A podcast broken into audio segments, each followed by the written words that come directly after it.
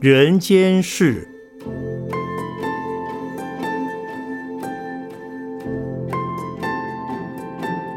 圣严法师著。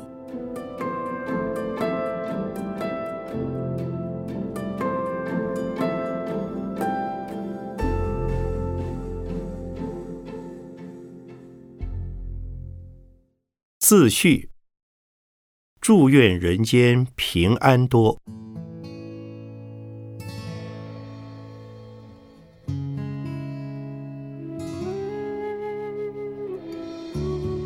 这本小书是我的意外之作，没有计划，未做准备，但却花了我不少的时间，耗了我相当多的心血。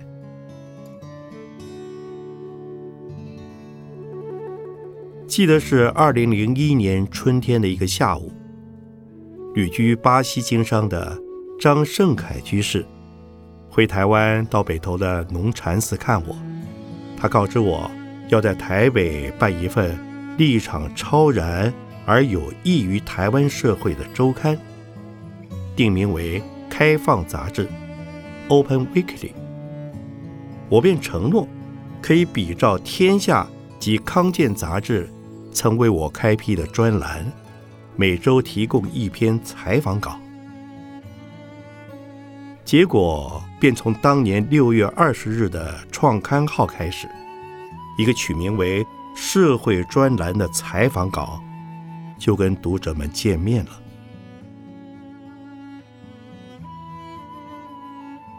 这个专栏每篇只要六百到七百个字，每期都以。中英两种语文对照刊出，那是由该周刊的总编辑许淑琴女士派遣记者来到农禅寺录音采访所写成的文稿。每次采访两小时，可以向我提出五至六个当时社会大众所关心的话题，要我做疏导式的回应，以其。有助于社会人心的安定，以利于人生视野的开拓、生命品质的提升、生活态度的调整、人际关系的改善，以及对于生活环境的重新认知。目的是让社会大众都能有突破各种挫折阻碍的勇气，也有接纳。各种不同族群、不同文化、不同意见、不同立场的雅量，并且发起自立立人、做无限奉献的大悲愿心，使得生活在这个地球村中的每一个人，大家都能转大好运。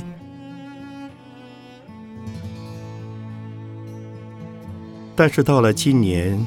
二零零三年春天，张胜凯居士再度到农禅寺探访，一则对我提供的专栏致谢，二则告知我，由于某种因缘，他也决定要退出开放杂志的经营了。因此，我的专栏维持了一年半，到第八十期刊出最后一篇。便结束了。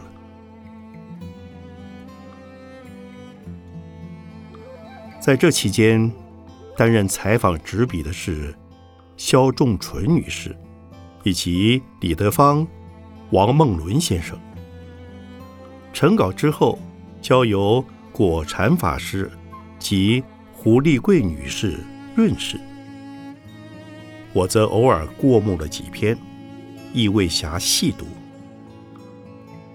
既然累积了七八十篇，为了避轴自珍，也为了纪念张居士的一番用心，便计划编辑出版，并将稿子交到法古文化丛书部，经过筛选，便是现在本书的六十一篇短文。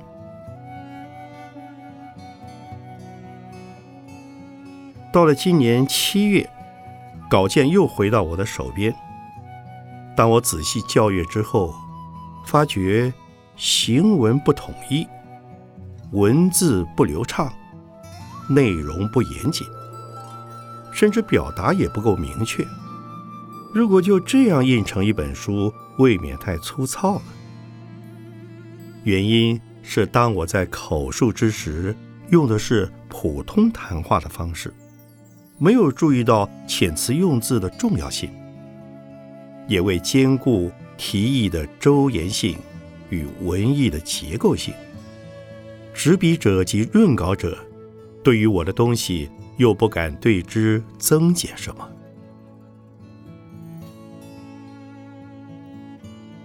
于是等到把稿件带来纽约之后，在老病繁忙之中，起早带晚，抽出时间投注到这本小书之中。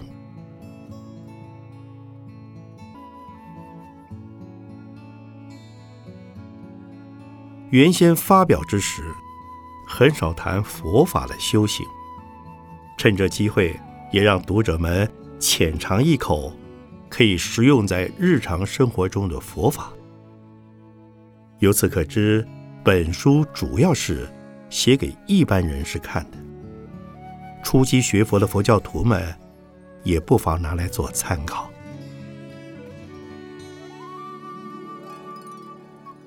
二零零三年十一月二十五日，圣言写于纽约东出禅寺。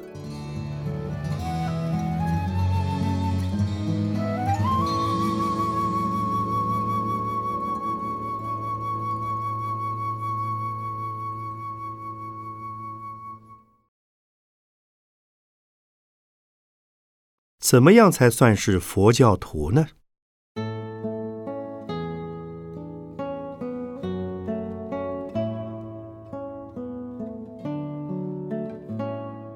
什么是佛法？什么是佛教徒？我经常有机会与各界人士相聚见面时，他们常会主动表明说：“我不是佛教徒，而且我还没有准备信佛。”一旦我问他们，究竟什么样才叫做佛教徒呢？他们也无法回答。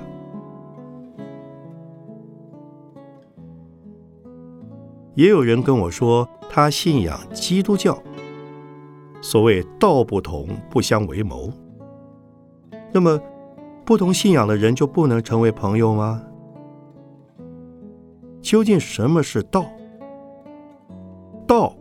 一定是对大家都有用处，大家都应该遵守、愿意接受的事实，而且都愿意照着去做，也做得到的。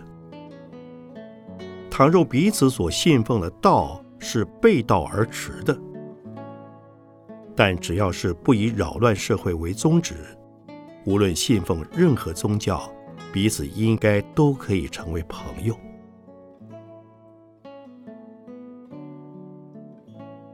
事实上，许多人的行为和佛教徒并没有什么不同。他们不做坏事，也不会影响他人成为坏人、恶人，能够安分守己的努力奉献自己。这样的人虽然尚没有机会皈依三宝，只要运用佛法，能与基本的佛教伦理相应。我也承认他们是佛教徒，所以在中国人的社会中，许多人并未有过任何的皈依仪式，但也承认他们自己是一个佛教徒。我有很多朋友不是佛教徒，但他们也都接受了佛法。因此，我认为只要你的心是善良的、正直的。是相信因果的，那也可以算是佛教徒。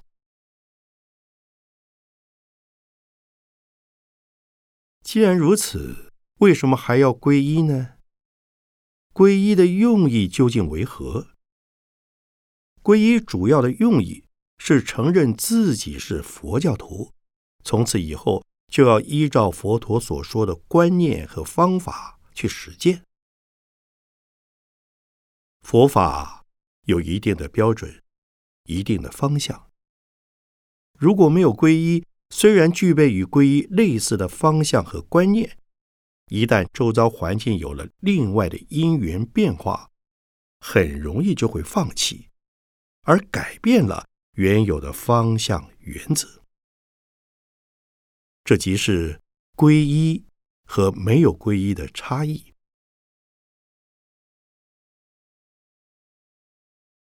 那么，佛陀所说的观念和方法为何？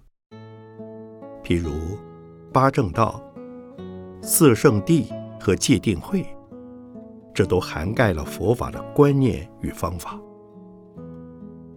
但在新世纪的今天，我特别提出四安，也就是安心、安身、安家、安业。这是我多年来贴上新五四启蒙运动中的一项。除了四安外，新五四运动的项目尚包含了四要：需要、想要、能要、该要；四他：面对他、接受他、处理他、放下他；四感：感恩、感谢、感化、感动；和四福：知福、惜福、培福、重福。四安是其中极为重要的一项运动，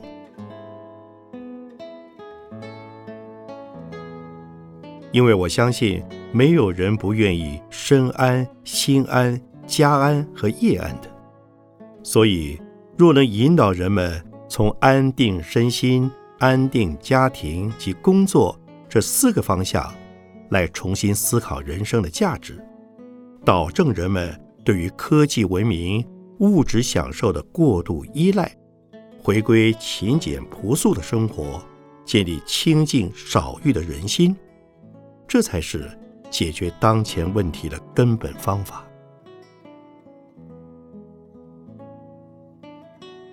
如果每一个人都能接受这个观念，其实就等同于在推行响应四安运动。如此一来，无论有没有皈依。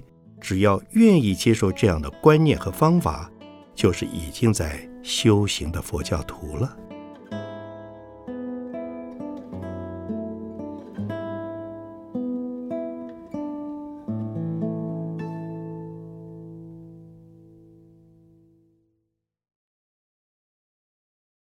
秽土化为净土。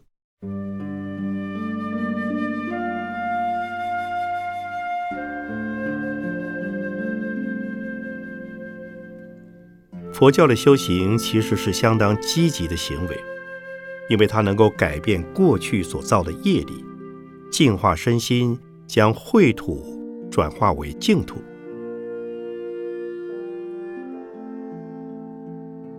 但是许多人认为佛教的修行是消极和厌世的，这种看法源自于宋朝以后儒家对佛教的曲解。而佛教徒自己也甘于和社会脱节，消极地避居到山里修行，自然给人消极和逃避现实的印象。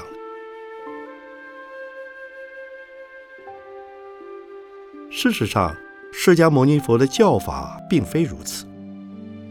他为解救众生之苦而出家修道，在他成道之后，并没有逃避现实的人间。仍然留在世间，弘化了四十多年。佛陀当时的阿罗汉弟子们，也多半是以游化人间为主要工作的大宗教家。但是后来的演变，让一般人对佛教有很大的曲解。而这种曲解到了二十世纪初，因为佛教界的几位大师，特别是太虚大师，开始提倡。人成佛即成的人生佛教及人间净土，佛教徒们才开始渐渐回归到佛陀的本怀。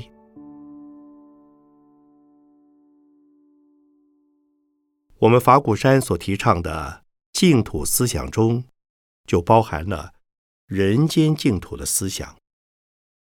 这和观无量寿经所说的一样，修净土不是只念阿弥陀佛、发菩提心就好了，也不是一直躲在西方极乐世界，而要在尚未往生之前，在人间勤修三种净业、福业。即使到了西方极乐世界以后，还要道驾慈航，再到人间来度化众生，然后才能成就佛道。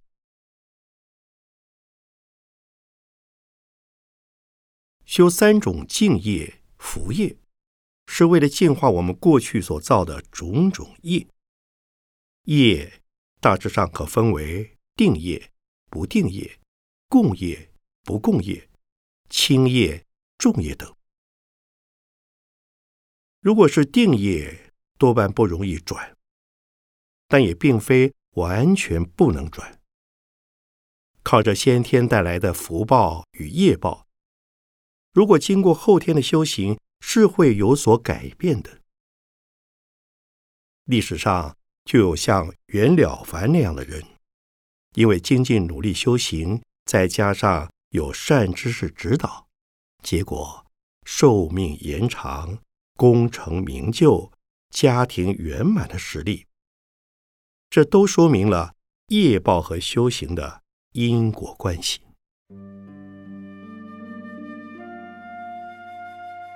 但是有人会怀疑，为什么有的人一生都在做坏事，总是钻法律漏洞，造了很多恶业？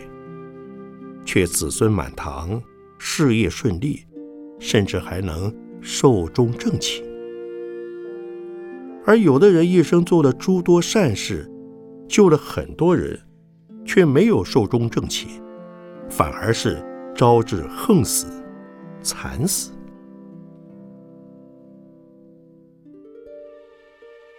对于这个问题，总是不断有人来问我，我的回答总是说。你只要相信，人有无量无数的过去式与未来式，这个问题就不存在了。如果你不相信有过去式的业，有未来式的果，这些问题当然就会困扰你。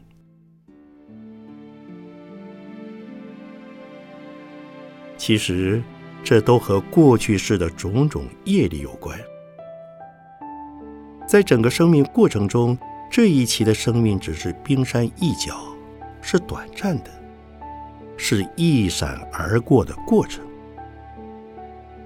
然而，我们却不知道，在过去无量无数的时节里，曾经造了多少恶业、善业。等到业力成熟时，自然会受报。这就是佛教所谓的因果不可思议。也是一生之中，为何有人受恶报，有人受福报的原因。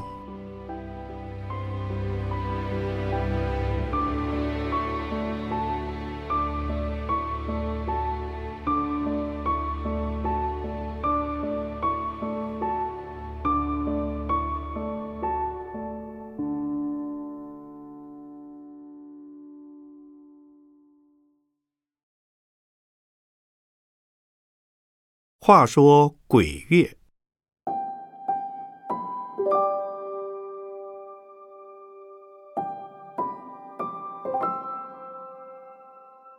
农历七月，俗称鬼月，也就是所谓鬼门开的日子。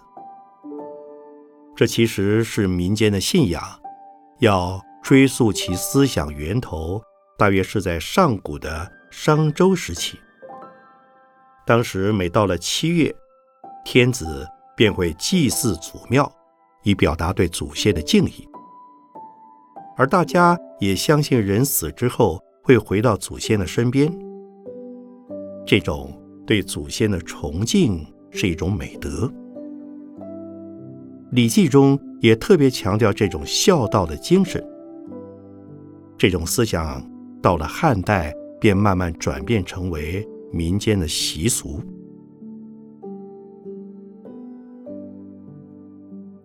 汉文化的民间信仰认为，人死后就是要回归来处，而鬼与龟恰好又是谐音，因此到了阴间的人类就变成了鬼。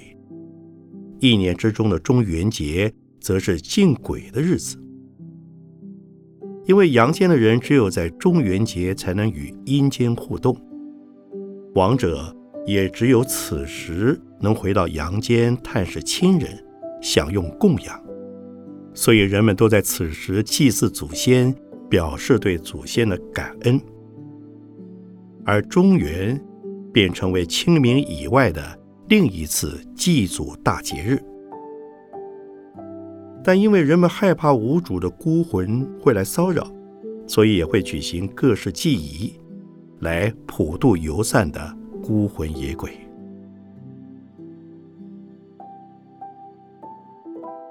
在印度的佛教恰巧也有类似的信仰。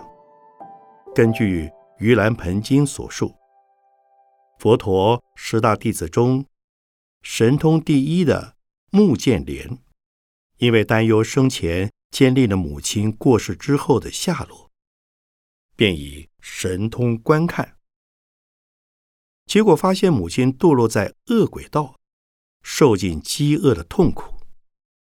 于是运用神通力，想帮助母亲脱离苦痛。无奈，即使是神通第一的他，也使不上力，只有向释迦牟尼佛。请示解救的方法。由于在当时的印度，从四月十五日到七月十五日是长达三个月的雨季，所以释迦牟尼佛制定在此期间，出家人必须结下安居，于定点禁足修行，不能到外面行脚托钵，一直到。七月十六日解下为止，而七月十五日这天称为僧字自日。散居于同一区域内的僧众必须集合在一起，做一次坦诚的检讨和报告。由于经过三个月的密集修行，有很多人得到很大的进步，甚至正果成为圣者。而供养出成道的圣者或刚修行完成的行者的功德很大，所以佛陀告诉目犍连，可以选在这一天，借着大众聚集在佛前的机会，以饮食供养这些出家众，以此功德超度母亲的罪业，这样母亲便能脱离饥饿的痛苦。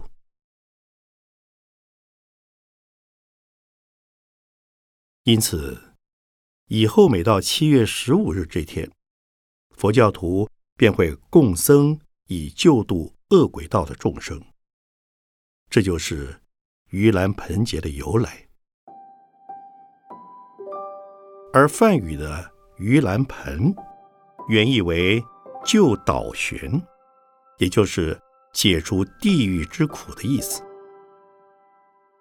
这部《盂兰盆经》传到中国后，正好与汉文化的鬼月传说相应。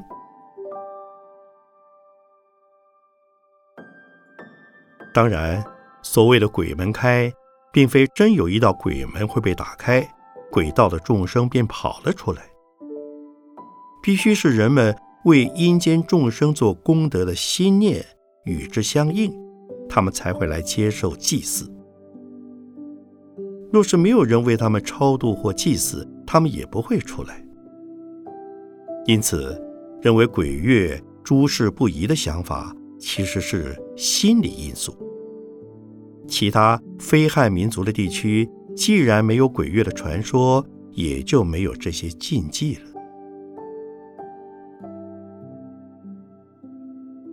若从精神层面来看，汉民族在中元节祭祀祖先。是对祖先感恩的表现，而佛教的盂兰盆节也是孝顺的表征，所以现代佛教徒称农历七月为教孝月。但是，孝顺父母最好是在父母生前的时候。做子女的平常就该多关心父母，劝请父母要有宗教信仰，不要等到父母百年之后才想到要来供养超度，那便是轻重颠倒了。